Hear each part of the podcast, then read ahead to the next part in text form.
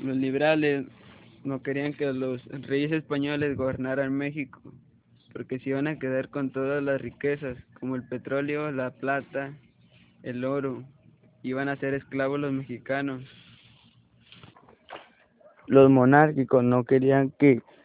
se fuera la, la reina, los reyes de España, porque querían seguir siendo con las riquezas de los reyes de España, que los mexicanos sacaran la plata, el oro, para saber aprovecharlos ellos